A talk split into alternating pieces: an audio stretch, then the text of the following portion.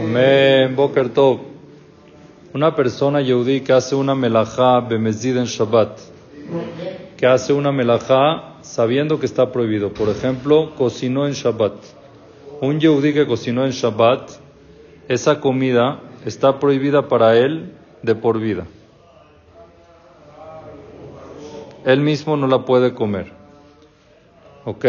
Y todo yehudí no puede tener provecho de esa comida en Shabbat. Ramotzai Shabbat pueden comerla otras personas, otros Yehudim que no se hayan hecho para ellos, que no se haya hecho el trabajo para ellos, sí. Por ejemplo, también pasa mucho, no aquí, pero en, en Eretz Israel, de que una persona lleva su coche en Shabbat a arreglar y lo arregló un Yehudí. Vamos a decir, cuando no respetaba, llevaba su coche en Shabbat a arreglar, lo arregló un Yehudí. Y hoy en día lo usa gracias a que ese Yehudí se lo arregló en Shabbat. Por cuanto de que él hizo la melajá, este Yehudí hizo la melajá para este Yehudí otro en Shabbat, está prohibido tener provecho de ese trabajo en Shabbat.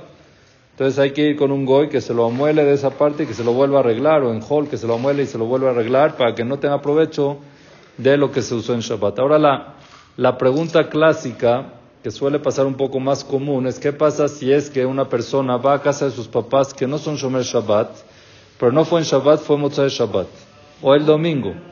No fue, el, no fue Motzai Shabbat, no fue en Shabbat, fue Motzai Shabbat o domingo a casa de los papás que no son Shomer Shabbat. Y le sacan de comer y él sabe que esa comida la cocinaron en Shabbat. Es recalentada de que se cocinó en Shabbat. ¿Se puede comer o no se puede comer? Según la halajá está permitido. No hay ningún problema. ¿Por qué? Porque no la hicieron para ellos, número uno. Y número dos, que ya es después de Shabbat y no es de él. O sea, no es que él la hizo.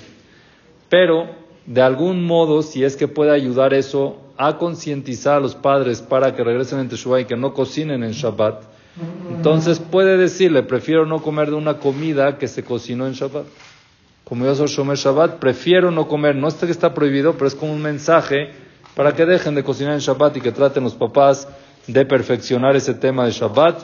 Y así ves Hashem, pero obvio, no está, no está prohibido según la halajá. Baruch Adonai Leolam, amén ve amén.